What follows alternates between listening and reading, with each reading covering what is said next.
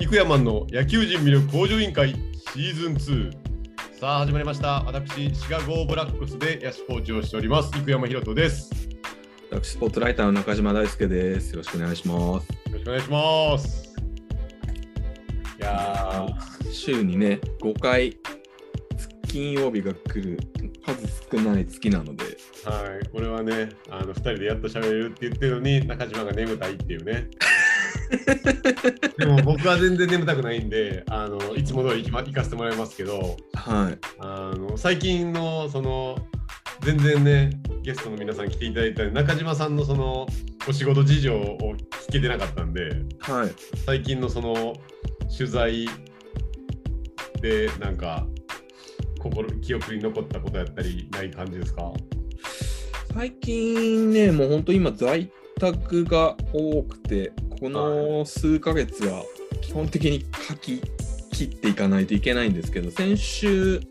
でね4月の第1週にあのまた大阪に行きまして、ほう我が地元はい。あの梅田の大東洋っていうね。おお大統領綺麗になってますよ昔から大い東洋めちゃくちゃいいですね。や昔ももっと汚かった僕大統領らしいですね。一回だけ行ったんかなはいはい。いやめあのサウナはね相当初めて行ったんですけサウど、ナーか相当レベル高いですねあそこあそうは。なんですかはい。あの横にバッティングセンターあります近くにそうそうそうそうそうありました。なんかあのー何でしたっけあのー女子の稲稲村みたいなあーはいはいはいはいのと対戦できるみたいなのがありましたけど、あいじゃあ行った行ったんですね。 や通ってあ書いてあったんだ。東洋、はい、にサウナに行ったんですけど、あそこはかなりレベル高いですね。いやーほんまに昔まで結構外見とかも汚い感じやったんですけど、らしいですね。めちゃくちゃ綺麗ですよ、今。はい、数年前に綺麗になって、はいやめっちゃ立地もいいですからね、あれ、梅田は普通に歩いてい。いいいや、です。そうなんですよ。だから梅田といえばね、ニュージャパン梅田もありますけど、ニュージャパンもね、今年、去年行ったんですけど、大東洋の圧勝ですね。あ、正そう直なんや。えー、うん。大東洋圧勝でした。すげえ。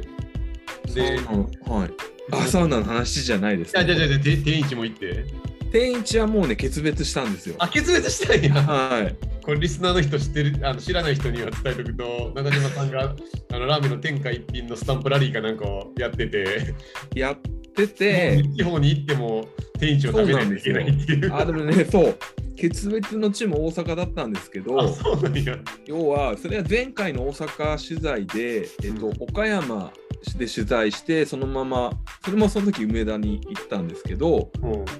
で、岡山店で天下一品を3時過ぎぐらいにうん食べて、夜中ので、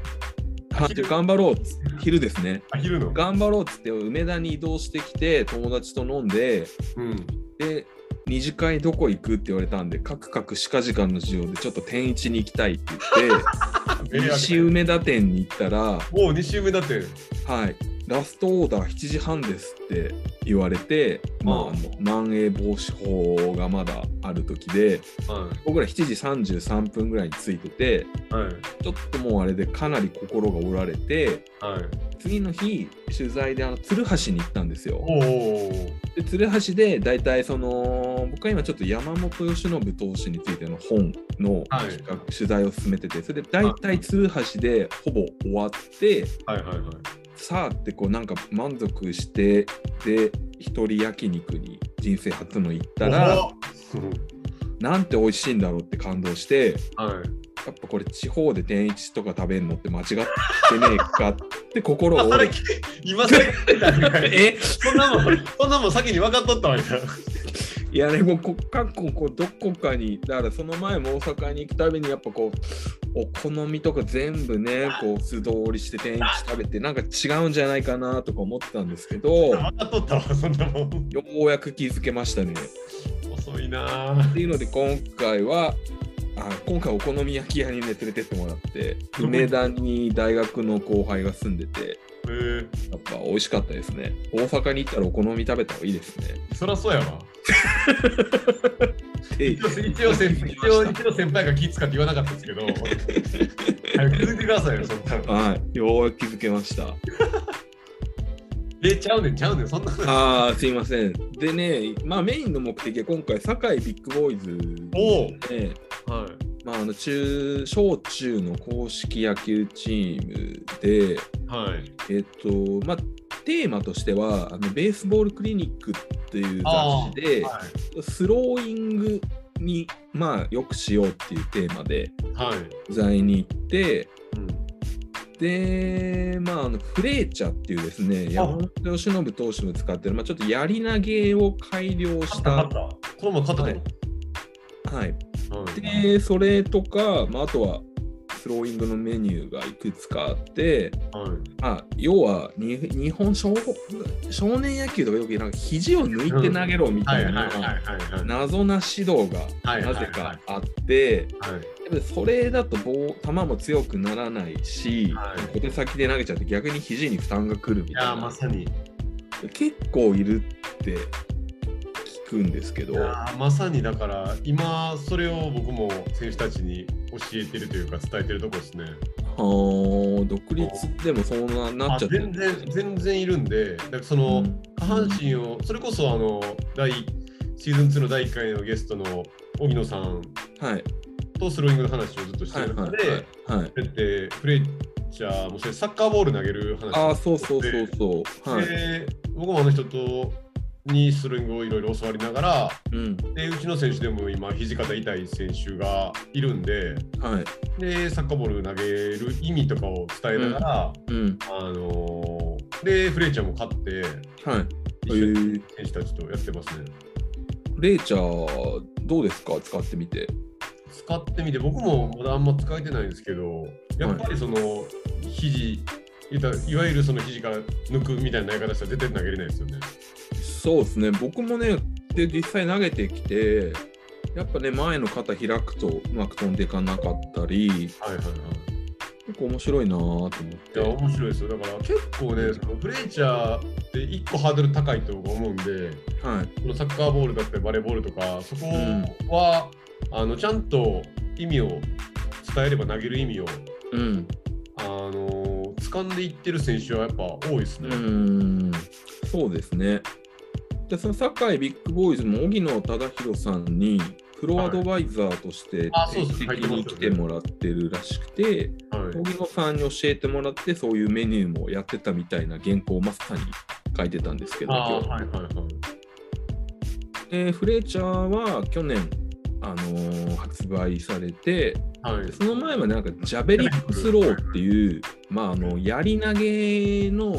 導入のうん段階の競技として、まあ、中学生とかだと公式の大会もあるらしいんですけどはいその体全体を使って投げようみたいなのを、もうちょっと野球寄りに改良したっていうので、ジャベリックより、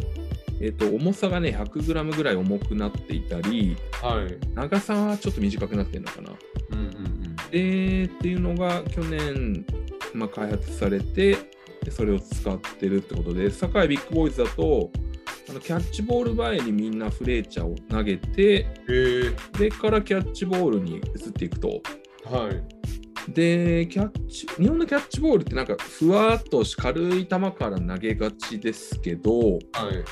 あのーそれってでもあんまり実戦でそういうボールを投げる機会ってないよねっていう話ではい。で堺ビッグボーイズはもともとそういうのやめようって言ってたらしいんですけど、まあはいフレーチャーをやるようになってからもうほんとさんキャッチボールに移って3球ぐらいでもう塁間ぐらいまで広がってういん。けるとかうん。っていう取り組みをしてましたね。いやーだから荻野さん、僕だからコーチ就任する前に、僕もスローイング、肘ぶっ壊してるんで、それはまあ僕は肘でやったんですけど、それは気類ですよね。あの壊してるんですけ ど、まあ、はいあどっちにしても投げ方が別にあのそんな優秀ではないはずなんで、うんはなんで、去年1年も香川でコーチやってて、やっぱスローイングを教えるってめめちゃくちゃ難しいなと思ってい。たんで。うん今回そのコーチ業をする前に、えっ、と荻野さんのスローイングセミナーみたいなのをちょっと一緒に参加させてもらってうんでスローイングを教わってその足を足を使って投げるってことのうん意味みたいなのが、うんあの理解はできるようになったんでうんだからやっぱ昔の日本のその足使って投げろとか走り込めとかいう文化ってうん。で昔はよく右ピッチャーやったら右足の膝に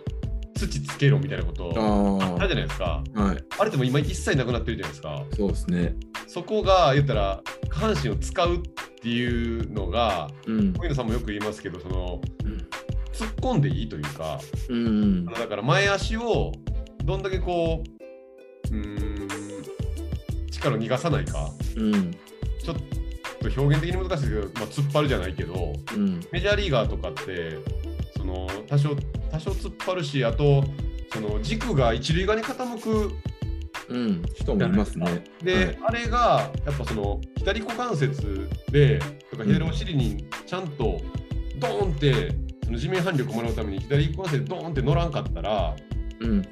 あのーなんていうんですかね力をロスするというかまあ日本の野球ってよく言う、ピッチャーは9人目の野手だみたいな感じで投げた後ちゃんと取れる体勢作りなさいって僕もちっちゃい時とかも教わってたんだはけど、い。はい。あれがやっぱ肘肩に負担かかる可能性が高いうん。投げ方かもしれないっていうふうなのはなんとなく理解できてきましたね。うんうんうんうんうんうん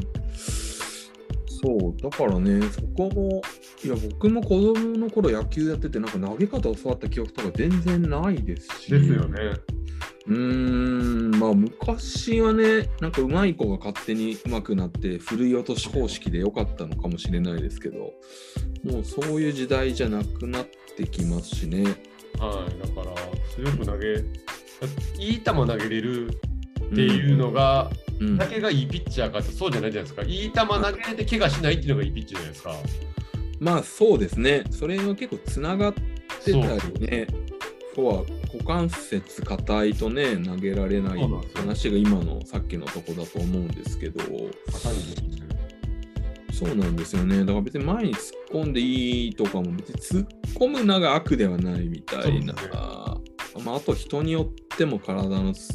ね、ですね。使い方が違うとか、なんか野球の指導の仕方だいぶ変わってきたなと思うからね、今この時代に野球やりたかったなとかたまに思いいやますめけどちゃめちゃ思いますよ。だって、ほんまに今、選手たちに伝えてる走塁の知識とかも僕もやめてから全部学ん自分で学んだことやから。うんやはっいぱりその情報がこんだけあるあの社会ってめっちゃ羨ましいですよね。そうですね。なんかだから逆に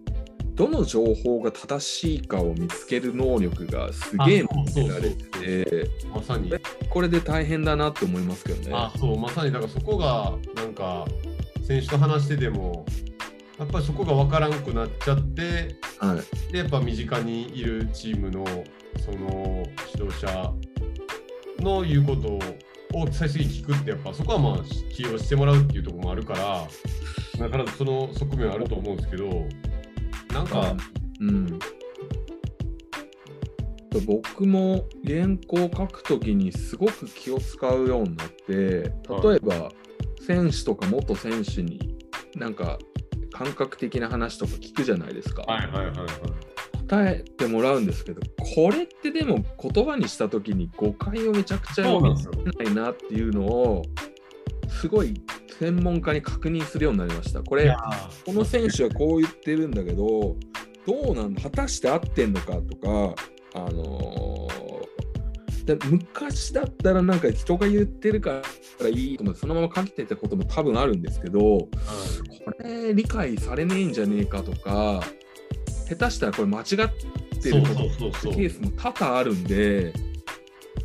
だからねそれなんか暗黙知っていう言葉とか使われますけどでそれは選手はそういう感覚で自分で思っててできてたらそれはそれでいいんですけど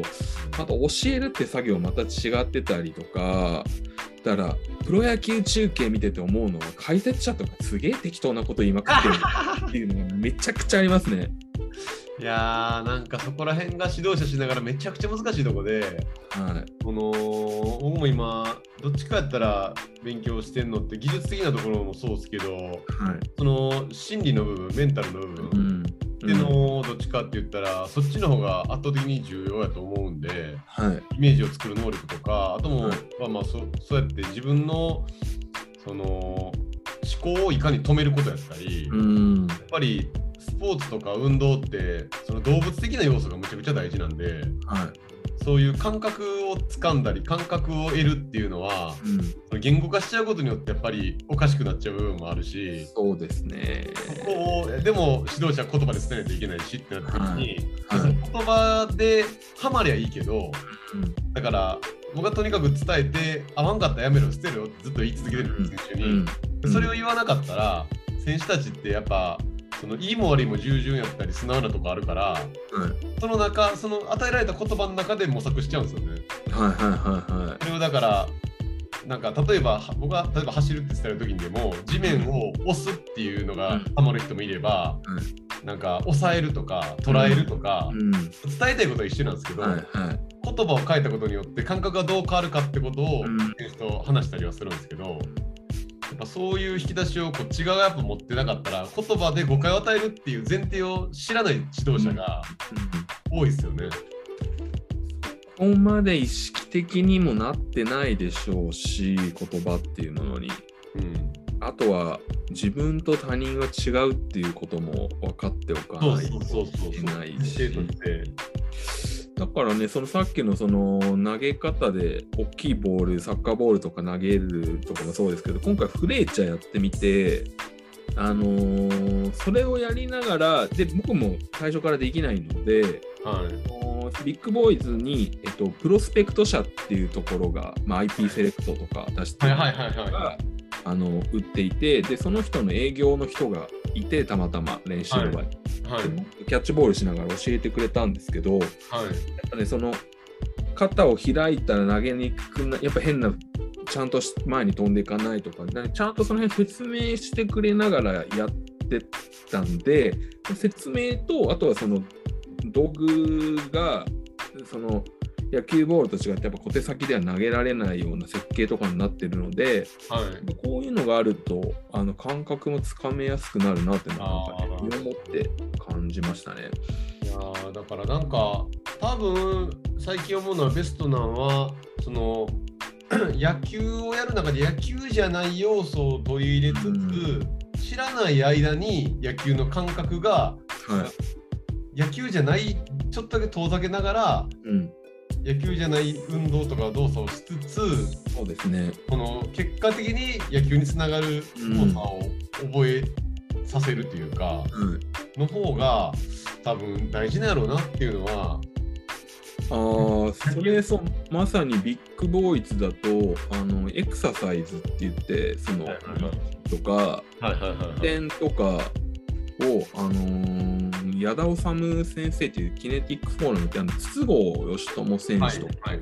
山本由伸投手とかも、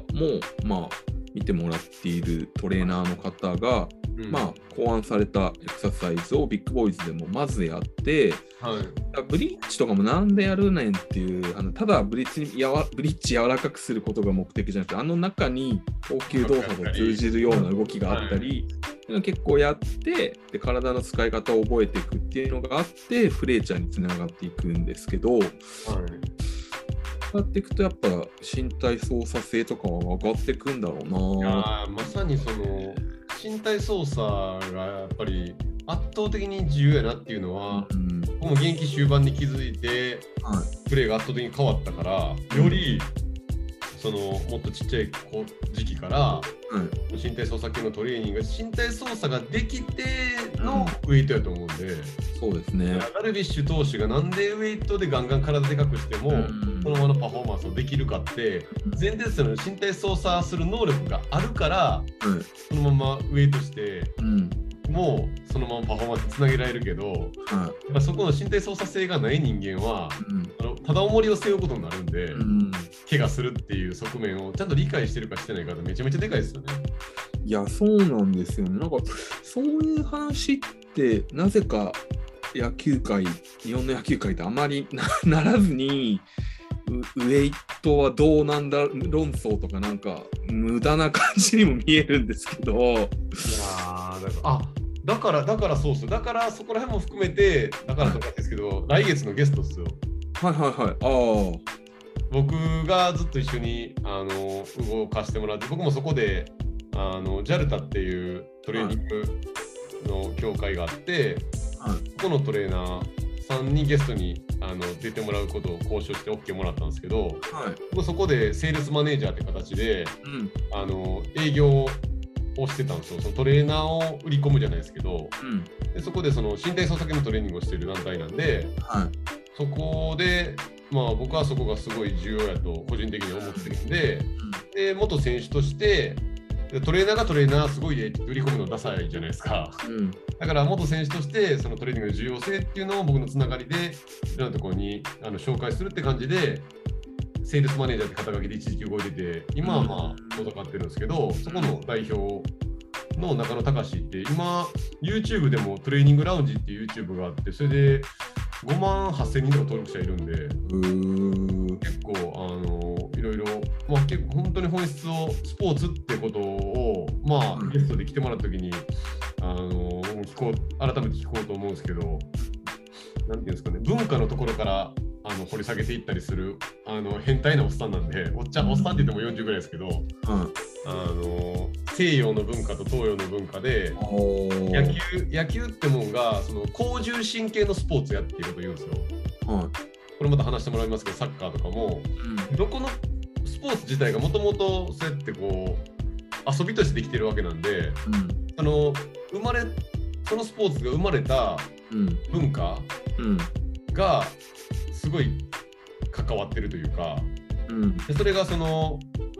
言ったら遊牧民というかその移動する人たちなのか定住する文化なのかうん。によってその重心が低く日本とかってどっちかというとその定住確かその話で定住やからうんあの低重心の文化うん。のスポーツだって競技が根付いてる相撲とかもそうだけど、腰を据えるとかうん。そういう前提であの運動が作られるうん。から腰落とせとか言うけどうん。メジャーとかアメリカとかはそっちじゃないからうん。この高重心でサッカーとかもそうなんですけど、だから重心がどこにあるかみたいなのもからちゃんとスポーツっていうのを切り取っていかんかったら、うん。うん、うまくならないよねみたいなところを何言ってんねん最初と思いましたけど。っていうちょっと変態チックな人をうん。うん。でその人ももともと野球人なんですよまさにその大学まで野球やってて準公式やっててで怪我しちゃってうん。どっちかというとその筋トレガンガンやってうん。枝豆って呼ばれてたかなその腕が枝豆みたいにボコボコってなっててみたいなで怪我しちゃってでそれがあのどうにかしたいっていうので身体操作系のトレーナーとして今活動してるみたいな感じなんで、うん。まあちょっといろいろと話を聞きたいなと思ってるんですよね。そうですね。面白そうですね。はい枝豆さん。つまみ枝豆。だ一個ね、トレーナーの方々と話してて難しいなと思うのが、なんか、相入れないんですよね。あそこがね、僕いろんな人行き来するから、あ。はい。 A さんで聞いてきた話を B さんにすると、すごい嫌がられるケースが多いや々あまあっそて。こね、ほんまになんか、僕はその人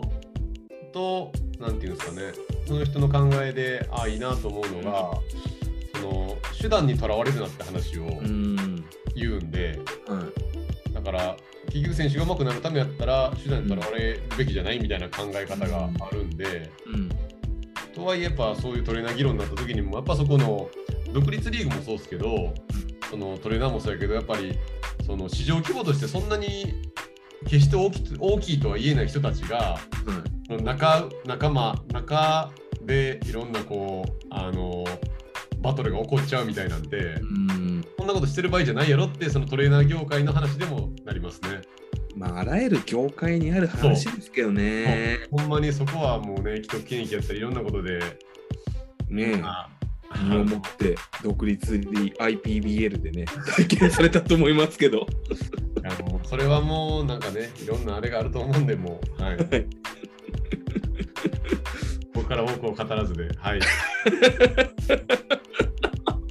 まあまあまああのそういう意味ではそのおもろいゲストやと僕は思ってるんで僕は、はいあの尊敬してるトレーナーの一人なんでじゃあいろいろ聞いてみ僕もその辺取材すごいしてるんで去年から、はちょっといろいろ聞いてみますいはいじゃあ5月はそんな感じではいお願いしますねかりました。はい、ありがとうございました。はい、じゃあありがとうございます。はい、失礼します。